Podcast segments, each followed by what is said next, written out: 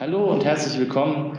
Hier ist wieder der Podcast mit äh, Boris Gloger und äh, einem eingeladenen Gast. Diesmal wieder Björn Schotte von der Mayflower. Und wir wollen uns diesmal darüber unterhalten, wie die Mayflower eins der großen Themen in der agilen Szene äh, gelöst hat, nämlich wie werden Gehälter ausgezahlt, beziehungsweise nicht wie, nicht wie werden Gehälter ausgezahlt, wie werden Gehälter bestimmt. Ja? Wie macht ihr das? Mhm. Ja.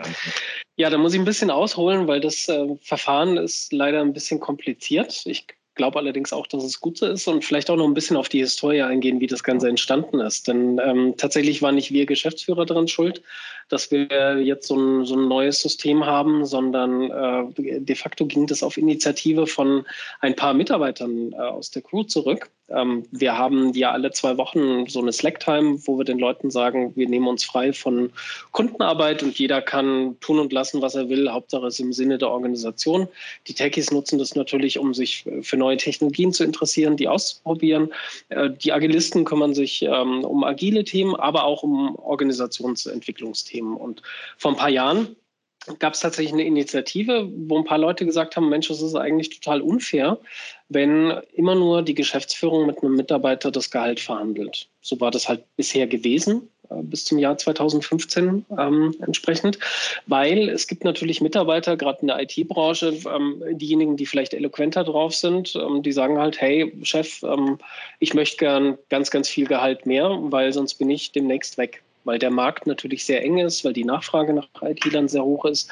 Und insbesondere am Hotspot München, wo wir einen Standort entsprechend haben, da ist natürlich der Konkurrenzkampf sehr groß. Und auf der anderen Seite gibt es aber auch Entwickler, die sagen, hey, ähm, ich will eigentlich cool Software entwickeln und äh, ja, Gehalt ist schon wichtig, aber oh, ich weiß nicht, immer so Gehaltsverhandlungen, das liegt mir eigentlich nicht und so weiter und so fort. Das heißt, wir hatten so ein Ungleichgewicht zwischen den Lauten und den Stillen gehabt. Und in der IT-Branche hast du ja häufig auch äh, viele introvertierte Leute, die vielleicht nicht so ganz laut sind, die sagen, hm, okay, es muss schon irgendwie passen, die vielleicht aber auch ähm, sagen, oh, eigentlich könnte ich ein bisschen mehr haben, aber ich, mir fällt das nicht so einfach, äh, zum Chef zu gehen. Und eine der Initiativen entstanden auf, diesem, auf dieser Slacktime war eben der Geheimbund der transparenten Gehälter. Weil diejenigen, die die Initiative hatten, die haben gesagt, ja, total geil wäre es, wenn der interne Markt transparent wäre. Also wer verdient wie viel. Das ist aber nicht so einfach zu erreichen, weil damit müssen ja alle einverstanden sein. Und da gibt es eine gewisse Grundkomplexität drin. Das heißt, du musst alle fragen, jeder muss einverstanden sein. Es gibt eine gewisse Wahrscheinlichkeit, dass einige das vielleicht nicht wollen. Also haben sie einen kleinen Hack gebaut und haben gesagt, okay, lass uns einfach einen Geheimbund gründen. Jeder, der Bock hat, der geht da rein. Es gibt dann so eine versteckte Wiki-Seite, auf die kein anderer Zugriff hat. Und die Leute, die im Geheimbund sind, die zeigen sich gegenseitig sozusagen die Gehälter. Und damit ist eigentlich alles okay, weil du kannst reingehen, aber du darfst nicht mehr rausgehen, außer durch Kündigung oder Tod sozusagen, also überspitzt gesagt. Mhm. Und am Ende des, äh, des Slack Day gab es eben diesen Geheimbund der transparenten Gehälter, wo etwas über ein Drittel der Leute aus der Company dann quasi mitgemacht haben. Mhm. In der Folgewoche gab es ein bisschen Irritation, weil tatsächlich ein paar Leute aus dem Urlaub zurückgekommen sind und dann im Wiki das gesehen haben, auch ein Foto mit, mit dem Plakat und wie so ein Altar, drei Kerzen drunter und so weiter und dann gesagt haben, what, what the shit, was passiert denn da jetzt? Heißt es jetzt, mein Gehalt wird jetzt auch veröffentlicht? Also die, die waren total irritiert. Das heißt, es gab eine Irritation in der Organisation. Und ähm, daraus ist ein sehr, erstmal ein sehr langer Wiki-Thread entstanden mit ganz, ganz vielen Kommentaren, wo dann Befürworter, die gesagt haben, hey, eigentlich total coole Aktion. Und Leute, die halt vielleicht Sorgen hatten oder vielleicht auch Gegner von so einem transparenten ähm, System waren, sich ausgetauscht haben. Long story short, wir hatten dann beschlossen, ähm, wir müssen müssen mal uns mit dem gesamten Unternehmen treffen und darüber sprechen, extern moderiert, damit sozusagen die Befürworter und die Leute, die vielleicht auch Bedenken hatten, einfach zur Sprache kommen können und ihre Argumente und Sichten austauschen können. Das hatten wir dann auch gemacht. Und wie das halt so ist bei Mayflower, das heißt, die Themen lassen die oder die Leute lassen die Themen dann vielleicht nicht los, weil sie sagen, Mensch, ist doch eigentlich ein, ein tolles Ding. Und dann irgendwie im, im, Folgejahr, weil da war ein Jahreswechsel dazwischen, ähm, kam dann, glaube ich, einer aus dem Geheimbund auf die Idee, ach, wir haben da so einen Wikispace, der nennt sich Open Books, wo wir als Unternehmen transparent unsere Unternehmenszahlen allen Mitarbeitern veröffentlichen, also Steuerberateraauszüge und so weiter und so fort. Und der hat dann einfach eine Seite Gehälter angelegt und hat sein Gehalt reingeschrieben. Kann er ja machen. Das ist ja nur sein Gehalt. Und dann ist so über den, Verlauf von ein paar Monaten sind dann immer mehr Leute aus dem Geheimbund irgendwie äh, rausgetröppelt und in die Seite reinge äh, haben sich in die Seite öffentlich eingetragen. Das war so der eine Strang. Und dann haben sich ein paar Leute noch zusammengesetzt und haben gesagt, okay, jetzt lass uns mal drüber sprechen, wie wir das Gehaltssystem reformieren können. Und da vielleicht ganz kurz gesagt, das war ein Prozess, der über mehrere Monate ging der letzten Endes auch uns Geschäftsführer auch mit eingebunden hatte. Klar, weil wir sind ja auch Eigentümer des Unternehmens. Und quasi im, im Ping-Pong immer wieder an der Slacktime wurde ein neues Konzept äh, erarbeitet und dann letzten Endes auf unserem firmeninternen Barcamp, wir fahren einmal im Jahr weg, damals war das in, in Mallorca gewesen, ähm, hatten wir eine unternehmensweite Abstimmung gemacht und haben gesagt, okay, wir wollen nach diesem neuen System entsprechend arbeiten. Und das neue System stelle ich jetzt ganz kurz vor.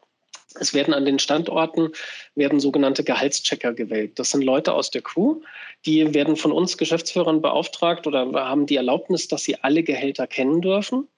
Und äh, die Gehaltschecker haben, ähm, da haben wir eine Persona erstellt, die haben mehrere Aufgaben. Zum einen setzen die sich mit der Geschäftsführung zusammen und bestimmen das Gehaltserhöhungsbudget. Zum anderen moderieren und führen sie die, die Gehaltsgespräche mit den Mitarbeitern an der Stelle. Das heißt, das geht ein bisschen weg von Geschäftsführern, sondern Moderation geht hin zu den Gehaltscheckern. Und so hatten wir am Anfang ähm, einen Gehaltschecker pro Standort gewählt. Das heißt, wir waren am Anfang eine Fünferrunde. Wir haben das Gehaltsbudget besprochen. Dann gab es einen Zeitraum, in dem die Gehaltsgespräche stattgefunden haben. Ähm, in diesem Zeitraum haben wir gesagt, finden die Gespräche statt. Da gibt es entsprechend äh, Terminslots. Und ein Gespräch findet mit insgesamt fünf Personen statt. Das heißt, den Mitarbeiter, um den es geht, zwei selbstgewählte Peers, zum Beispiel aus dem gleichen Projektteam, aber vielleicht auch einer aus dem Team, einer, der ein bisschen weiter weg ist aus der täglichen Zusammenarbeit, den Gehaltschecker und den Geschäftsführer. Und diese fünf Personen besprechen anhand von einer Agenda, ähm, führen die entsprechend das Gehaltsgespräch. Das heißt, zu Beginn wird kurz vorgestellt, äh, du bist schon länger bei unserem Unternehmen, wie ist deine Gehaltsentwicklung über die letzten x Jahre gewesen? Das wird transparent in diesem Gespräch äh, quasi publik gemacht. Ähm, dementsprechend, wenn, wenn man das so durchmultipliziert, wissen einfach sehr viele, wie die Gehälter im Unternehmen sind. Das wird publik gemacht.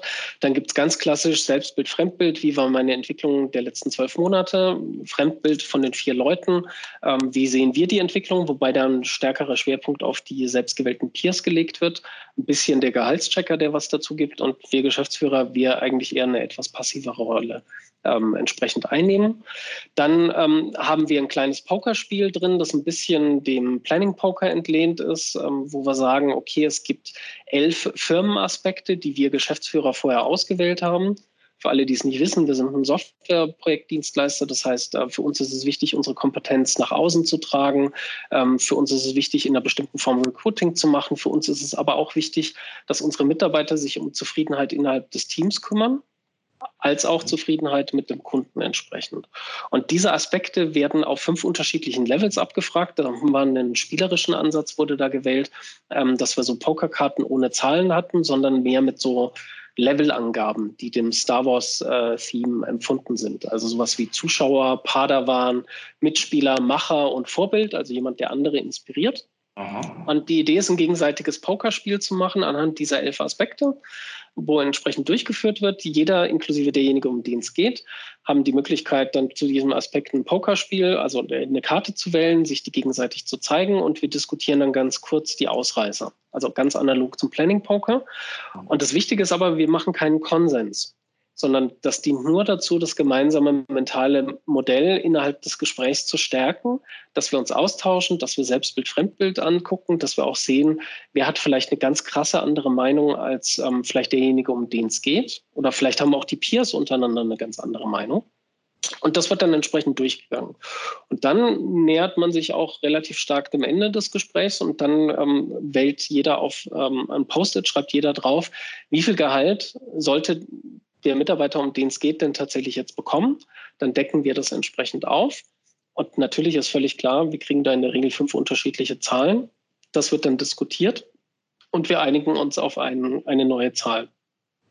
Was der Moderator, also der Gehaltschecker am Anfang des Meetings sagt, der sagt ganz klar, wir müssen uns hier nicht einigen. Das ist völlig in Ordnung. Wenn wir da vielleicht auch in Uneinigkeit auseinandergehen, dann gibt es einfach nur einen Eskalationsmechanismus, dass dieser Fall sozusagen in das Gehaltsteam getragen wird. Das heißt Geschäftsführung plus Gehaltschecker und von dem Gehaltsteam, die besprechen das dann und dann gibt es ein Angebot, was dem Mitarbeiter gemacht wird und das kann er dann annehmen oder auch nicht. Wenn er es nicht annimmt, nimmt er auch an keiner Gehaltsentwicklung entsprechend teil. So, jetzt ist es so, äh, wie äh, wie sorgst du dafür, dass das Gehaltsbudget, was du vorher besprochen hast, dass das nicht durch die Gehaltsgespräche entsprechend ähm, überschritten wird? Mhm. Da haben wir uns dann den Mechanismus einfallen lassen, dass wir gesagt haben, die Gehaltsgespräche finden in einem bestimmten Zeitraum statt, in der Regel irgendwie Juli, August bis Ende des Jahres. Und ähm, am Ende, also wenn alle Gehaltsgespräche durch sind, kennen wir das Delta der Gehaltserhöhungswünsche. Das wird dann aufsummiert. Und wenn dieses Delta höher ist als das Budget, was wir besprochen hatten, dann wird proportional bei jedem nach unten gekürzt. Wenn es unterhalb dessen liegt, was wir am Anfang besprochen und gewählt haben, dann passiert keine Veränderung. Kleiner Spoiler, es gab noch nie den Fall, dass die Summe der Gehaltserhöhungswünsche kleiner war als das Budget, was wir zur Verfügung gestellt haben. Und dann ist es so, dass am Ende des Jahres eine Auszahlung der Gehälter ähm, oder der, der Gehaltsupdates kommt, weil wir gesagt haben, die Gehaltserhöhung gilt rückwirkend zum August.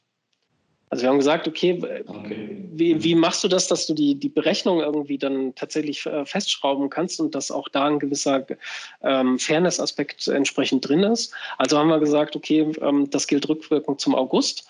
Das heißt, am Ende des Jahres gibt es halt ähm, einen etwas größeren Batzen an Geld rückwirkend zum August und ab Januar gilt es dann wieder ganz normal weiter entsprechend. Mhm.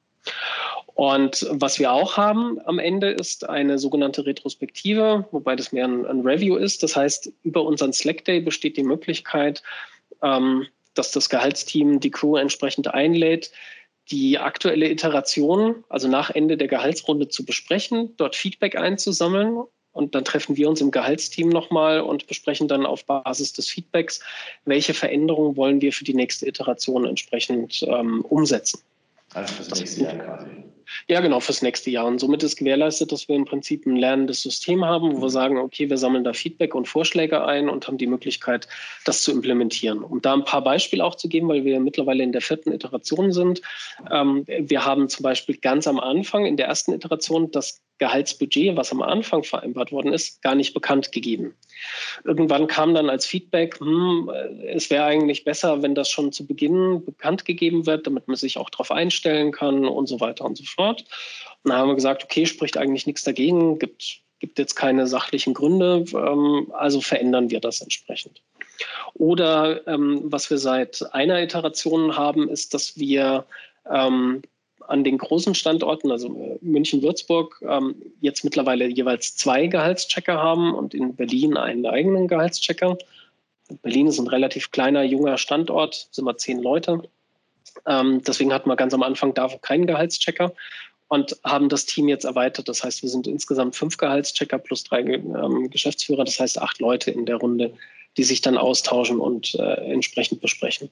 Und so haben wir die Chance, immer wieder jedes Jahr tatsächlich sinnvolle Updates ähm, oder Verbesserungsschritte zu erfragen aus der Crew, weil jeder kann sich in dem Open Space unserer Slacktime dann an den Termin beteiligen. Und wir als Gehaltsteam plus Geschäftsführung haben die Möglichkeit zu überlegen, wie wollen wir das entsprechend ähm, verändern, das System. Das ist so ganz grob in Kürze, wie unser Gehaltssystem funktioniert.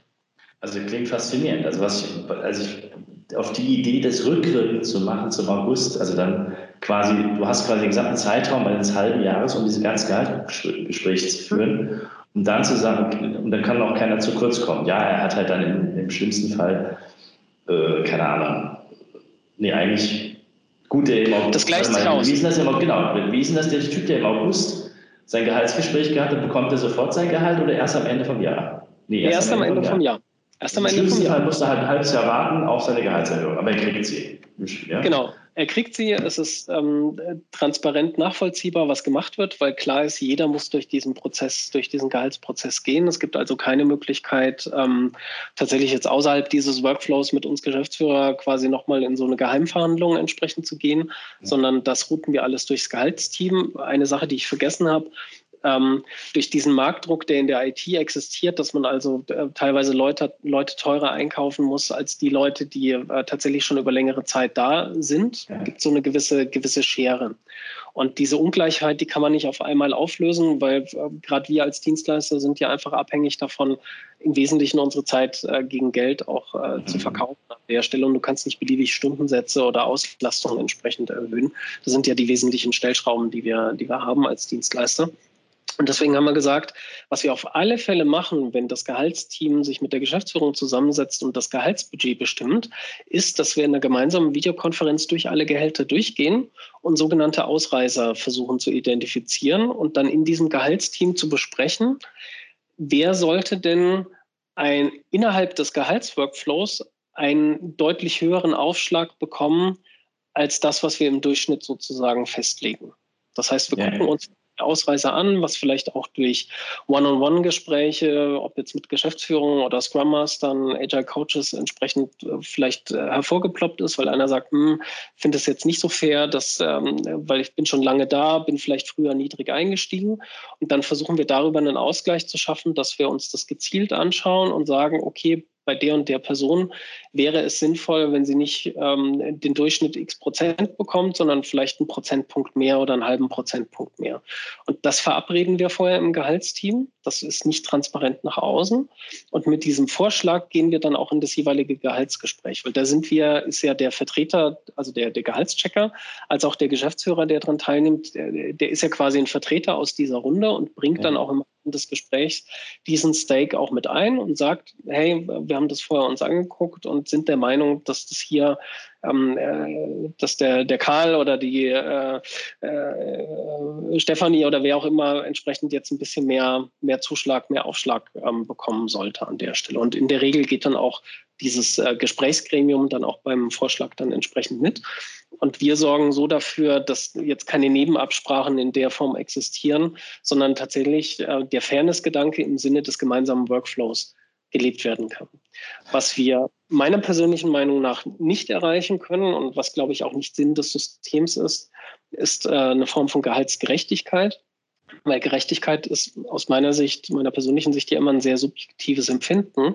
Was wir mhm. aber ist, so viele Datenpunkte wie möglich sichtbar zu machen. Das heißt, was ich noch vergessen habe zu erwähnen, wir kaufen jedes Jahr die ähm, IT-Studien von Robert Half, wo die ganzen Gehaltsstatistiken drin sind. Ähm, wir haben mittlerweile in unserem Open Books, ähm, dürften mittlerweile so 60 Prozent, äh, knapp 70 Prozent der Gehälter insgesamt transparent für alle da sein, weil der Geheimbund hat sich irgendwann aufgelöst, ist in diese öffentliche Wiki-Seite gezogen, plus andere Leute, auch Leute, die neu angefangen haben. Ähm, mhm. den erzählen wir, wie unser Gehaltsgespräch oder wie unser Gehaltsworkflow funktioniert. Das ist auch Bestandteil unseres Recruiting-Prozesses. Und es gibt mittlerweile ganz viele Leute, die fangen neu an und sagen, ach ja, da gibt es die, die Seite, ähm, ich überlege mir das und äh, trage trag mich da einfach ein mit meinem Gehalt. Und so gibt es ganz, ganz viele Datenpunkte, die wir versuchen zu sammeln, weil eines der Ursprungsziele war, das Gehaltsgespräch soll für alle Seiten ein möglichst informiertes Gehaltsgespräch sein, weil nur dann kriegst du diese Form von Augenhöhe hin. Wenn der Chef die Daten hat, weil ja. als Chef kennst du ja alle Gehälter, äh, dann ist es nicht so gut. Genauso wie wenn der Mitarbeiter sagt, ey, ich kriege hier, keine Ahnung, Angebote über 20 Prozent mehr für äh, vom Recruiter X, Recruiter Y, dann ist das nicht ausgeglichen. Und wir versuchen von der Datenbasis eine gewisse Ausgeglichenheit zu haben und auf der Basis dann auch ein ähm, besseres Gespräch auch führen zu können. Das heißt, ihr, ihr führt eigentlich das agile Prinzip der Transparenz so gut es geht ähm, durch. Ne? Weil, ja. Also auf der einen Seite habt ihr die Unternehmensdaten offensichtlich alle transparent gemacht, so ja. wie wir das auch machen. Dann versucht ihr noch, das müsst ihr dem Mitarbeiter überlassen, weil es das deutsche Arbeitsrecht nicht zulässt, das müsst ihr dem Mitarbeiter überlassen, zu sagen, ich mache es halt auch öffentlich, damit wir halt hier eine Community haben, wo sich jeder transparent austauschen kann. Und ihr holt sogar noch den Markt zu. Also ja. finde ich echt ziemlich clever gelöst. Und was auch dazu kommt, ähm, also ganz am Anfang war es so, dass dieses Feedback geben ist natürlich erstmal nicht so richtig geübt, weil ist ja auch, sage ich mal, kulturell nicht immer ganz einfach. Ähm, man gibt sich schon persönliches Feedback, aber wenn da unmittelbar das Gehaltsgespräch dran hängt, dann wird es schwierig mit dem Feedback geben. Ich glaube, da war in der ersten Iteration waren unbewusst die Peers durchaus manchmal eher so die Anwälte der Leute, um die es geht gewesen. Das hat sich aber, hat man deutlich gemerkt, in der zweiten und dritten Iteration verbessert. Und es gab auch Leute, die gesagt haben, okay, ich habe zwar jetzt die, die Wahl, zwei Peers zu suchen und ich wähle jetzt bewusst einen Peer rein, der gar nicht Bestandteil meines Teams ist, von dem ich also wirklich konstruktive Kritik auch entsprechend haben möchte innerhalb meines Gehaltsgesprächs. Das heißt, nachdem die Leute, also das ist jetzt meine Interpretation, nachdem die Leute festgestellt haben, ähm, dass das System an sich ganz gut funktioniert und wir uns auch wirklich gut auf Augenhöhe da auch begegnen können, ist da, glaube ich, auch so ein bisschen die Scheu dann auch davor gewichen. Und jetzt ist auch wirklich ein gutes Feedback ähm, entsprechend möglich an der Stelle. Und ähm, das waren so ein paar Effekte. Ähm, die Moderatoren, also die Gehaltschecker, ähm, die erzählen auch zu Beginn natürlich immer so ein paar, paar Grundregeln nach dem Motto, wenn du jetzt innerhalb des Gehaltsgesprächs anfängst, das System zu gamen, also einen sehr hohen Vorteil für dich herausholen möchtest, mhm. dann achte bitte darauf, ähm, wenn du deutlich über dem Durchschnitt äh, dich jetzt einverhandelst sozusagen, dann haben andere möglicherweise das Nachsehen, weil das Gesamtbudget ist ja erstens bekannt, zweitens fixiert. Und wenn ich innerhalb des Systems bei, bei der Anzahl von Leuten, weil ja alle durch den, den Workflow gehen, mir einen ganz, ganz krassen Aufschlag quasi herausverhandle, weil ich sage, ich muss jetzt hier unbedingt gewinnen, dann haben andere entsprechend ähm, das Nachsehen. Und das führt dann auch dazu, dass einige Leute tatsächlich auch ähm, dann durchaus drüber nachdenken und sagen, okay, ähm, ich versuche jetzt eher ein realistisches Gespräch zu führen, weil es ja auch gar nicht notwendig ist, so wie früher jetzt zu sagen, hey, ich will hier 10 Prozent, 15 Prozent mehr oder was auch immer. Und, und wie, wie laufen diese Gespräche ab? Also was, wie geht ihr da mit Konflikten um? Also wie laufen diese Gespräche ab? Zum einen sind sie, unterliegen sie einer Timebox. Am Anfang der ersten Iteration waren die schon recht lange, also teilweise eineinhalb Stunden, manchmal auch zwei Stunden. Mhm. Mittlerweile haben wir da eine geübte Praxis drin und ähm, ich kann zumindest für, äh, für den Standort Würzburg sagen, dass wir da richtig gut ähm, durchkommen. In München ist es, glaube ich, ähnlich, äh, so also grob eine Stunde etwa, ähm, okay. die wir entsprechend brauchen. Ähm, Konflikte kommen tatsächlich ähm, selten vor, weil auch das Geben von Feedback geübt wurde. Also man muss dazu sagen, durch die Slacktime experimentieren wir auch viel und ein ähm, ein Crewmember, der auch äh, sowohl Gehaltschecker ist als auch ähm, Agilist, der hatte mal die Idee, Feedback-Partys zu organisieren. Das heißt, wie gebe ich mir innerhalb eines Teams ähm, konstruktives Feedback und hat dann mhm. da entsprechend ein, eine Session gemacht an unserer Slacktime. Und die Teams, die sich das getraut haben oder gesagt haben, okay, wir probieren das mal spielerisch aus, die profitieren dann auch von den Feedback-Gesprächen innerhalb des Gehaltsgesprächs, weil einfach diese Konflikte in der Form nicht auftreten können. Und äh, ja, also ich glaube, durch die, ähm, das, was Agilität ja auch ausmacht, dass ich alle zwei Wochen eine Retrospektive habe, in der ich nicht nur auf meinen Arbeitsprozess schaue, sondern auch auf die gemeinsame Zusammenarbeit. Und wenn ich einen Agilisten dabei habe, der auch versucht, die gemeinsame Zusammenarbeit innerhalb des Teams zu stärken, entstehen oder äh, nicht entstehen, sondern kommen mögliche Konflikte meines Erachtens viel frühzeitiger auf innerhalb des Teams mhm. und warten dann nicht unbedingt bis zum Beispiel zu so einem Feedback-Gespräch, sondern werden schon früher behandelt und das auch entkoppelt von Gehaltsdiskussionen. Das halte ich für einen, für einen wesentlichen Vorteil, wenn man das Feedback-Gespräch nicht nur im Gehaltsgespräch macht, sondern tatsächlich unterjährig als Team oder als Organisation oder als Organisationsbereich Mechanismen schafft, in denen die Leute untereinander sich äh, auch persönliches Feedback geben können. Ja, das, das halte ich für, für zwingend notwendig, weil du willst ja eigentlich Gehalt und Feedback auseinanderhalten, im Idealfall. Im Idealfall. Andererseits musst du natürlich irgendeine Bemessungsgrundlage oder irgendein Empfinden dafür entwickeln, ähm, schreibe ich jetzt auf den Zettel drauf plus 5000 Euro oder plus 2000 oder plus ja, 1000 Euro. Das heißt, du brauchst irgendeine Form von, von Feedback innerhalb des Gesprächs. Das war zum Beispiel auch ein Ergebnis der, der ersten Retrospektive in der ersten Iteration, wo wir gesagt haben, wir müssen gucken, dass wir als Organisation es schaffen, ähm, auch unterjährig gezielt Feedback-Systeme zu etablieren, die über ähm, über die Retrospektiven in der Projektarbeit hinausgehen, damit dieses Gewicht des Feedbacks im Gehaltsgespräch nicht so groß ist. Ja, ja das haben wir ähnlich, ähnlich gelöst. Wir haben auch dreimonatige Feedback-Zyklen, mhm.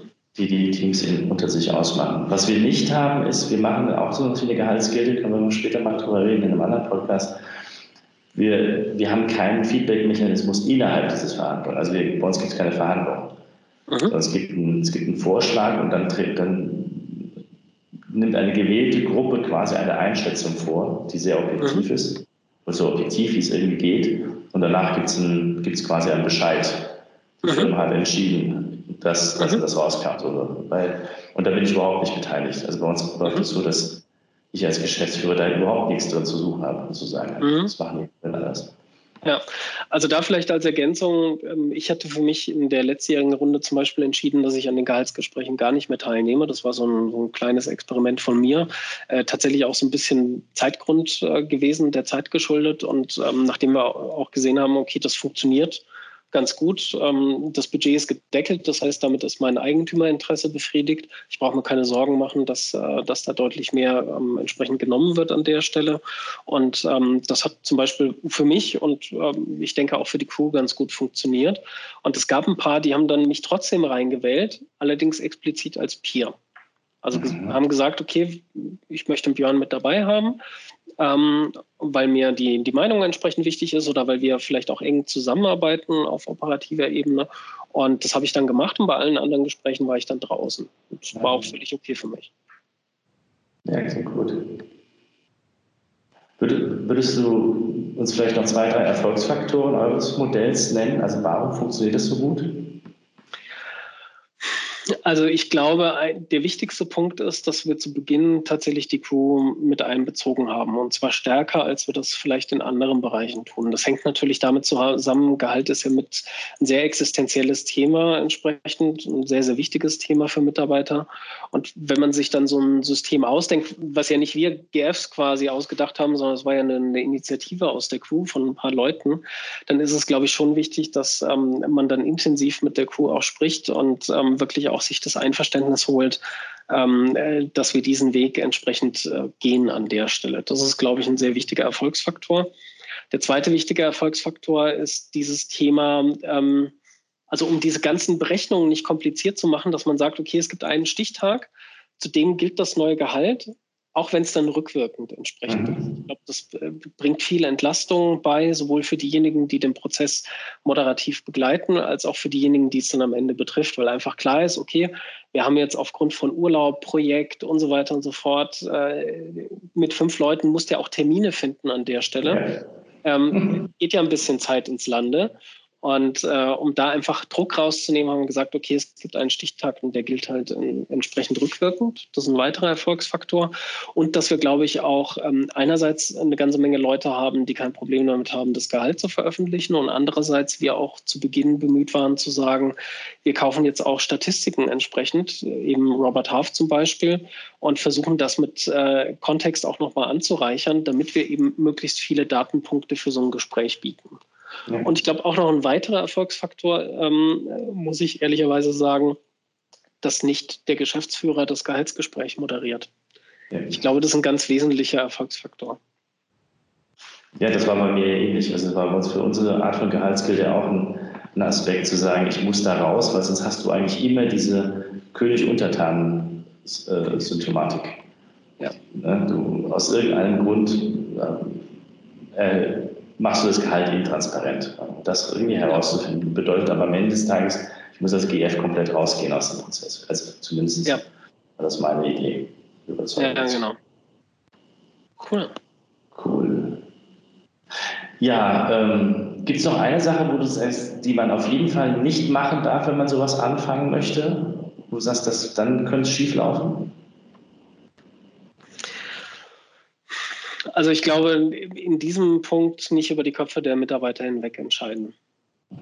Und ähm, ich glaube, dass das mit, also von den Erfolgsfaktoren, die ich gerade aufgelistet habe, der wesentliche Punkt ist, ähm, weil es ja doch jeden, jeden betrifft das ist, glaube ich, so der, der Tipp, den ich, den ich geben möchte. Und idealerweise eine, eine möglichst offene Diskussionskultur einfach auch bieten. Ich hatte es am Anfang erwähnt, diese Gehaltsgilde hat ja schon die Organisation so ein bisschen intern provoziert.